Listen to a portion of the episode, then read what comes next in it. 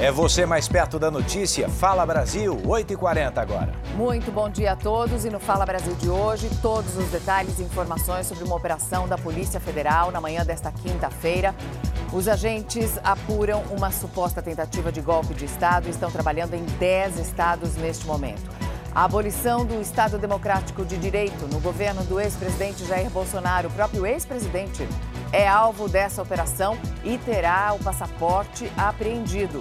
Entre os investigados estão ministros importantes da administração Bolsonaro, como os generais Augusto Heleno, General Braga Neto, Paulo Sérgio Nogueira de Oliveira.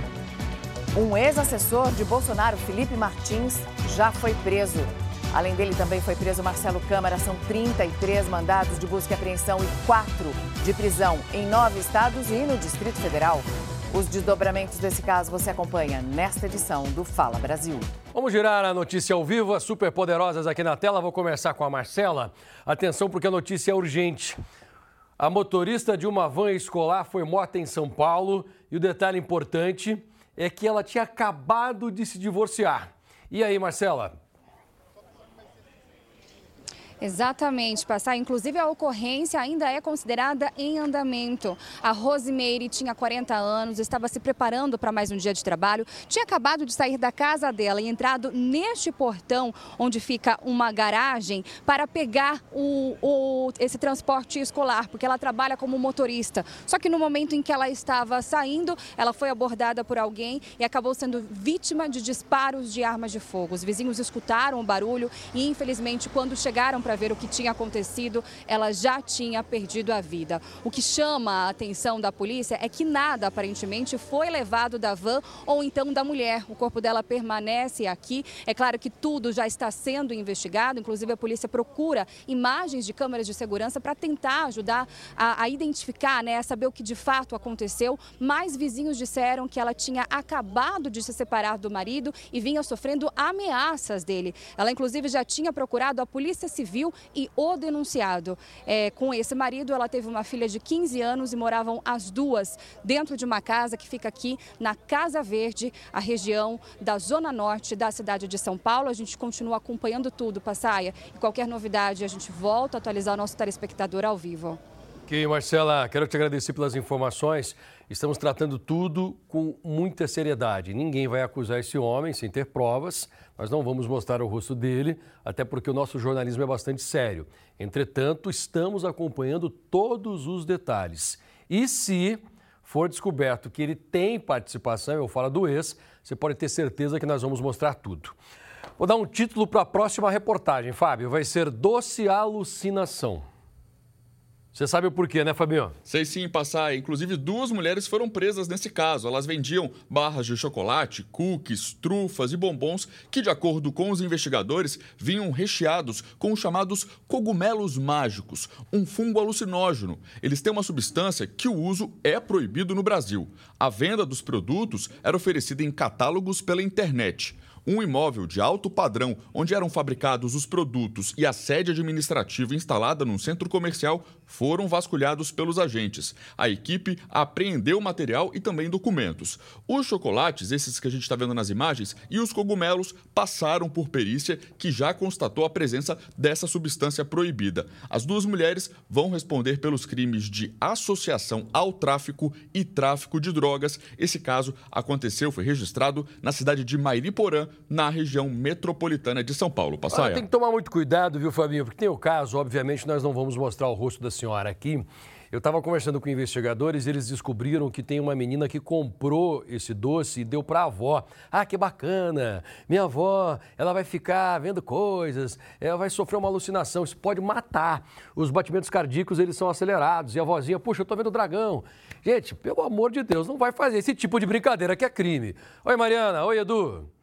Tem coisas que a gente não consegue controlar, mas tem coisas que é nossa responsabilidade evitar. Estou falando do mosquito da dengue. O Brasil se aproxima de 400 mil casos prováveis de dengue só esse ano. De acordo com esses novos números divulgados pelo Ministério da Saúde, já são 54 mortes e outras 273 que estão sendo investigadas. A primeira vítima fatal na Grande São Paulo foi uma senhora, uma idosa de mais de 100 anos que não teve o nome divulgado.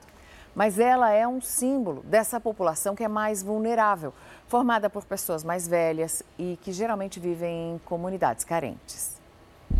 Essa é a quarta vez em menos de duas semanas que Amanda vem ao posto de saúde do bairro em que mora, em Guarulhos, na Grande São Paulo. Ela conta que já precisou trazer para atendimento os quatro filhos, de 3 a 12 anos, e a mãe idosa, todos com suspeitas de dengue. Eles começaram com vomitando, diarreia e febre. E dor no estômago. Do nada, de repente. Mesmo durante a noite, o fluxo de pessoas à procura de atendimento na unidade de saúde é grande, a maioria com esse tipo de queixa. Desde domingo, sentindo febre, ânsia de vômito, sem apetite para comer desde domingo. Nesta quarta-feira foi registrada a primeira morte por dengue na Grande São Paulo, justamente em Guarulhos. A vítima de dengue que morreu aqui em Guarulhos é uma idosa de 104 anos que não teve o nome divulgado. É o primeiro caso de morte na cidade este ano. Ela morava aqui no bairro dos Pimentas, onde, segundo a Associação dos Moradores, o número de casos de dengue é crescente desde o final do ano passado. O bairro é um dos mais populosos do país, o que traz ainda mais preocupação. A população daqui, dessa região dos Pimentas, que ela mede da Dutra até Vila Nita, tem 450 mil pessoas.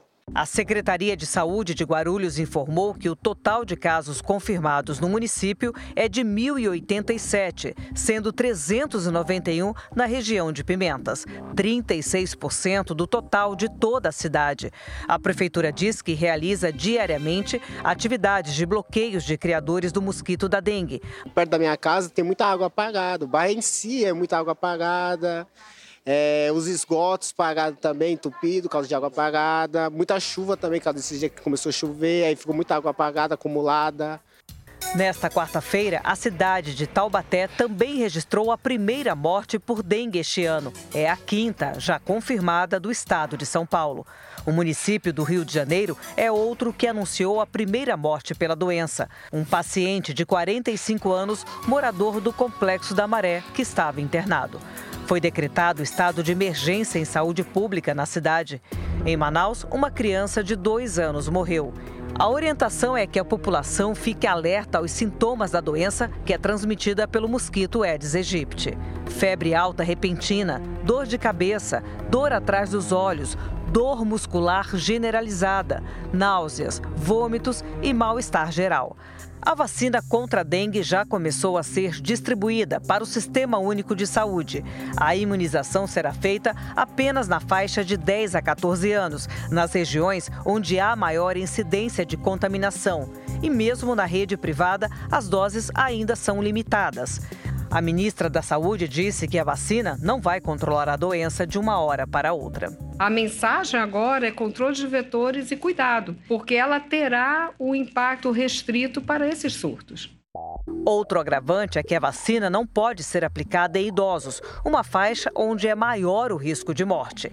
Nesse cenário, a melhor estratégia contra a doença continua sendo a prevenção limpar as calhas, evitar o quintal com recipientes que acumulem líquidos, receber os agentes de saúde e, claro, né, usar repelente, barreiras como tela, roupas de manga comprida, mosquiteiro para as crianças.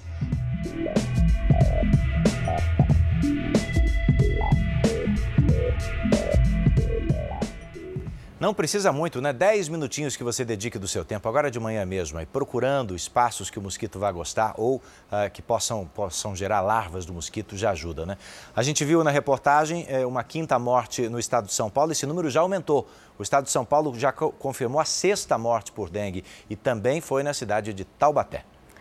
A gente volta agora a falar sobre a operação da Polícia Federal para investigar uma suposta tentativa de golpe de Estado na administração Bolsonaro. Entre os alvos dessa operação está o próprio ex-presidente.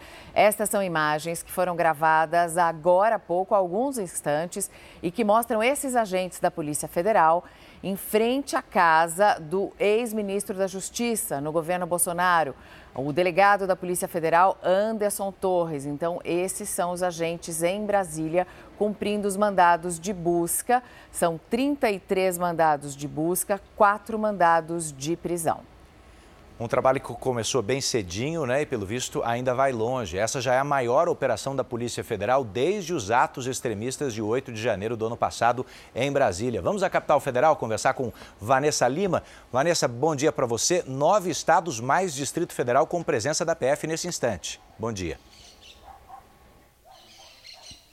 Bom dia, Edu. Bom dia, Mariana. É isso mesmo, viu? E Jair Bolsonaro fica impedido de deixar o país. A Polícia Federal deu um prazo de 24 horas para que o ex-presidente entregue o passaporte. Além de Jair Bolsonaro, são alvos desta operação pelo menos 16 militares, entre eles os ex-ministros General Braga Neto, que comandou a Casa Civil no governo Bolsonaro e também foi candidato do ex-presidente na chapa à vice-presidência da República em 2022, o General Braga Heleno, que chefiou o Gabinete de Segurança Institucional.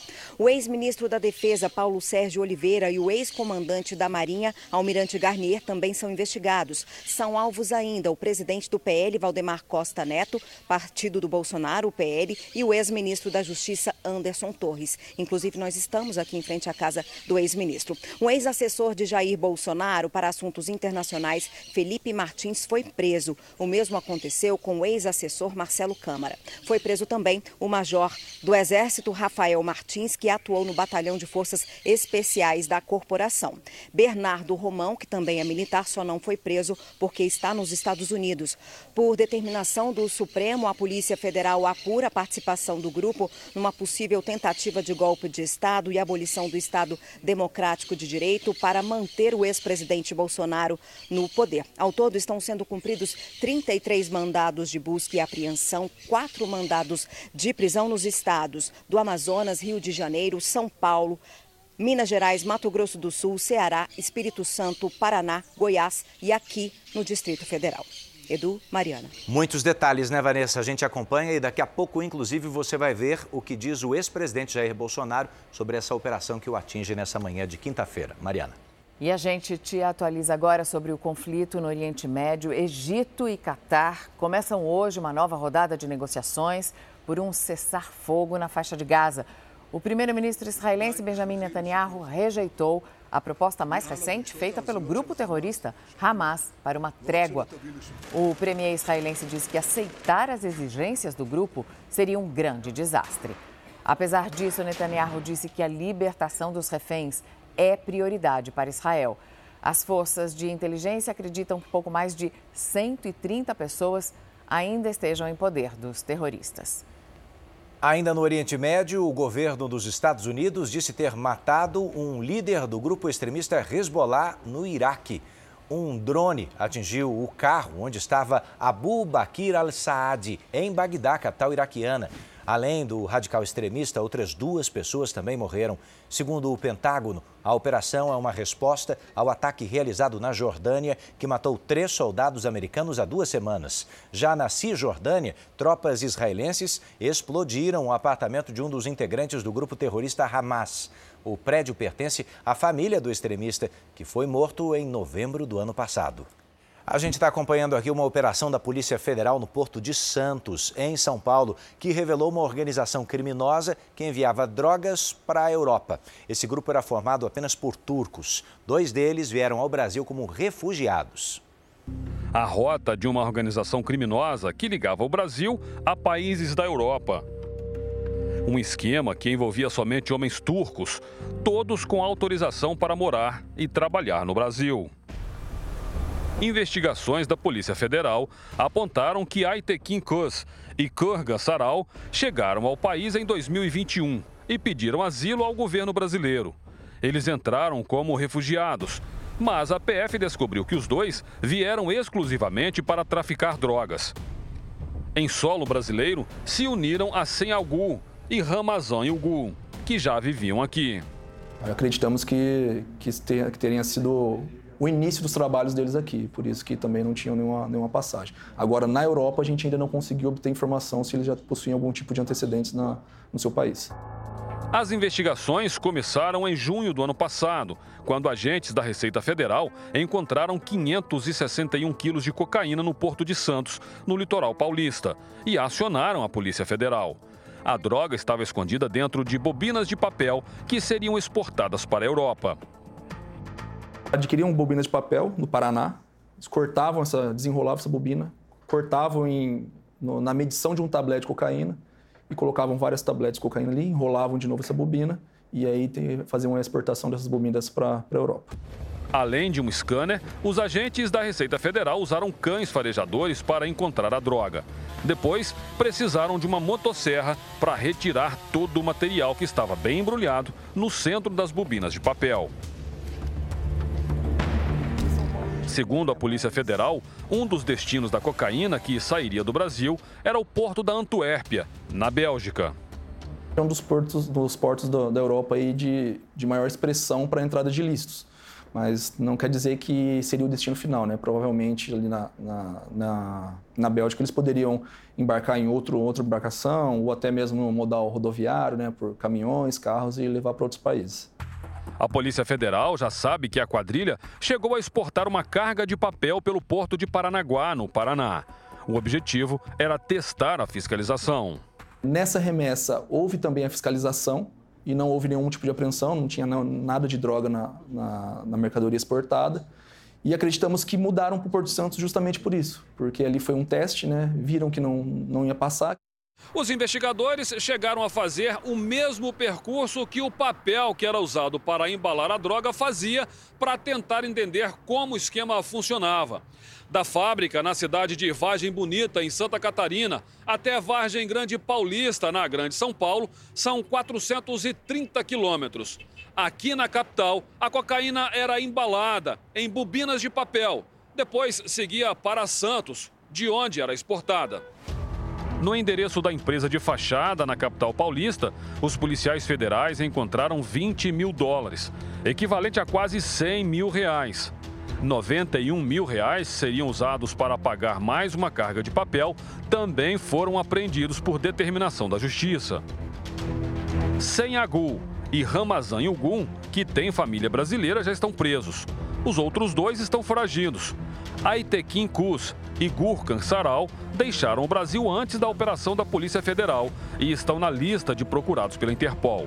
A polícia acredita que eles estão em algum país da Europa. É, eles prepararam toda a mercadoria, né, da, as bobinas com a droga e coisa de dois ou três dias antes das bobinas com a droga descerem para o Porto de Santos, eles já saíram da, do Brasil, foram para a Europa. Então esses dois estão com a difusão vermelha já expedida, né, já, tá pra, já foi enviada para a Interpol e agora onde eles forem encontrados aí no, fora do Brasil, eles também podem ser presos e para serem extraditados e, e responderem pelos seus crimes. Nós procuramos o advogado de defesa de Senhagul e Ramazan Yugum. Por meio de nota, ele informou que está reunindo evidências que provem a inocência dos dois. Disse também que entrou com pedido de liberdade provisória e aguarda a decisão da justiça. A polícia ainda tenta identificar outros possíveis integrantes da quadrilha. Estamos bem atentos para evitar que, que toneladas e toneladas de drogas sejam remetidas aí para Brasil afora. A gente volta agora a falar sobre a operação da Polícia Federal para investigar uma suposta tentativa de golpe de Estado na administração Bolsonaro. A repórter Lívia Veiga está na Polícia Federal de Brasília e traz agora o posicionamento do ex-presidente Bolsonaro. Lívia, bom dia. Oi, Mariana, bom dia para você, bom dia a todos. Olha só, de acordo com Fábio Weingarten, advogado de Bolsonaro, em cumprimento à decisão judicial de hoje, o ex-presidente entregará o passaporte às autoridades competentes. Segundo Weingarten, ele já determinou que seu auxiliar direto, que foi alvo da mesma decisão, que se encontrava em Angra dos Reis, retorne para casa em Brasília, atendendo a ordem de não manter contato com os demais investigados sobre a operação. Sem citar o nome de Alexandre de Moraes, Bolsonaro disse ao portal R7 que, abre aspas, um cara quer dar um jeito de justificar o que ele colocou na cabeça, que houve uma tentativa de golpe, fecha aspas. O ex-presidente também voltou a afirmar que se sente, entre aspas, perseguido e ele também reagiu com indignação às buscas dentro do Partido Liberal. Edu e Mariana. Obrigada, Lívia. As defesas dos ex-assessores de Jair Bolsonaro, Marcelo Câmara e Tércio Arnaud, pedem imediato acesso aos elementos de prova dessa investigação. O almirante Garnier, ex-comandante da Marinha, descreveu a operação e pediu que as pessoas orassem por ele, buscando fazer o que é certo. Fecha aspas. Os outros citados ainda não se manifestaram. A Suprema Corte dos Estados Unidos começa a analisar hoje se o ex-presidente Donald Trump pode ou não concorrer nas eleições deste ano. Trump é suspeito de incitar os apoiadores contra o resultado das eleições, que terminaram com a vitória de Joe Biden. Os juízes julgam se o ex-presidente americano teve influência na invasão do Capitólio em janeiro de 2021. Segundo uma emenda americana, qualquer cidadão que tenha participado de uma rebelião contra a Constituição não pode ocupar cargos públicos. A Suprema Corte discute o assunto a partir de uma decisão da Justiça do Colorado, que vetou a participação do ex-presidente nas eleições. Está preso o segundo suspeito de ter matado o um empresário no golpe do falso encontro em São Paulo. Quem traz as informações é o Leandro Passaia. Passaia. Oi, Mariana. Feliz com essa notícia da prisão, mas vamos combinar uma coisa, né? Para a família, nada vai trazer o empresário de volta, mas fica um alento, pelo menos, esse sentimento de que a justiça vai ser feita. Esse caso chocante chamou a atenção do Brasil inteiro e esse homem agora que foi preso pode revelar informações para que a polícia chegue até o terceiro elemento. Ainda falta um dessa quadrilha. Põe no ar. O homem que reclama de dor ao entrar na viatura da polícia é Paulo Felipe, de 29 anos. Ele é apontado pela Polícia Civil como um dos criminosos que mataram o empresário Eduardo Alexandre Decó há cerca de cinco meses após cair no golpe do falso encontro. O carro da vítima foi incendiado com o empresário dentro e deixado em uma área de mata de difícil acesso na região da Brasilândia, zona norte de São Paulo. Ele contou que ele quebrou a perna num acidente de moto 20 dias atrás. E não procurou o hospital? Não procurou atendimento médico porque ele disse que já sabia que estava foragido da justiça. Paulo é o segundo a ser preso. Foi localizado pela polícia na região da Brasilândia, dentro de uma adega, após uma denúncia anônima. Mesmo de muletas, ele tentou fugir na hora da prisão. O primeiro suspeito a ser preso foi Leandro Matos Dias. Câmeras de segurança ajudaram a polícia a identificar os criminosos. No vídeo, Leandro desce do carro e vai até a conveniência de um posto de combustíveis. Lá, ele compra uma garrafa de água, joga o líquido fora e entrega para o frentista encher de gasolina. Depois, entra no carro e vai embora. Itens que foram usados para incendiar o carro do empresário. O veículo foi localizado a cerca de 8 quilômetros de onde o empresário morava. Eduardo caiu no golpe do amor e foi atraído para uma emboscada. No dia do crime, Eduardo saiu de casa com uma garrafa de vinho para encontrar um jovem que havia conhecido em aplicativo de relacionamento. Antes de chegar ao local combinado, ele foi flagrado por câmeras de segurança comprando queijos em um mercado. Eduardo foi até o local combinado, se deparou com Leandro e os comparsas dele. Segundo a polícia, o empresário foi baleado após reagir ao assalto.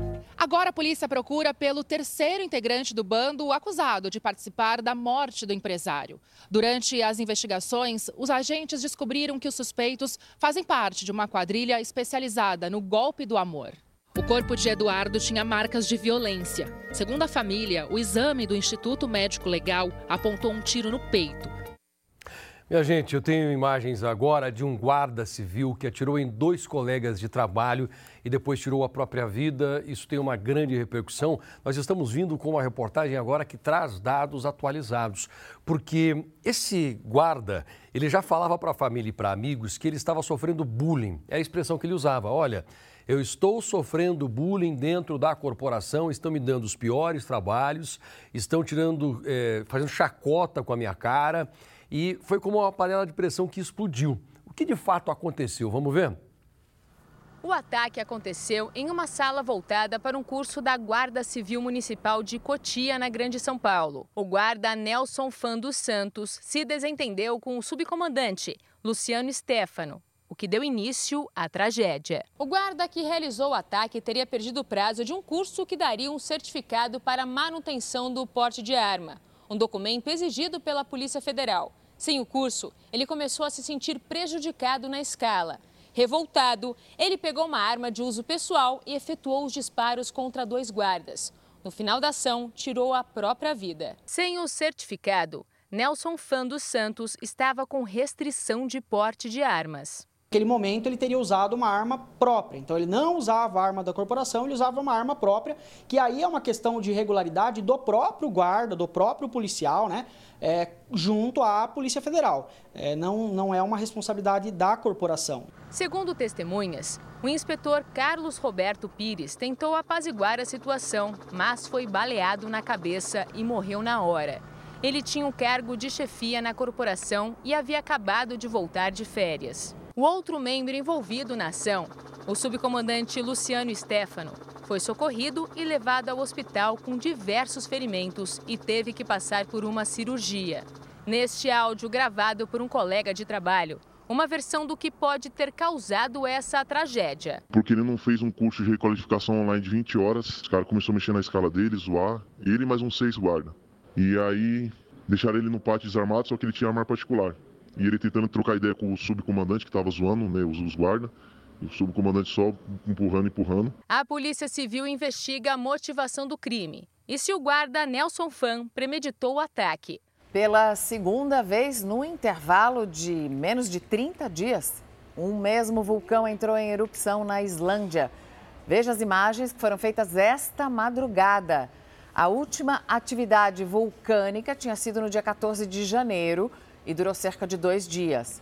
À época, cerca de 4 mil moradores que viviam nessa região precisaram ser retirados de suas casas e algumas dessas moradias chegaram a ser destruídas pela lava incandescente.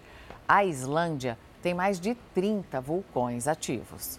Fala Brasil está terminando. Bom dia para você. Você fica agora com Hoje em Dia e na companhia do Celso Zucatelli. Oi, Zucatelli. Um beijo para vocês, um ótimo dia. Fiquem com Deus.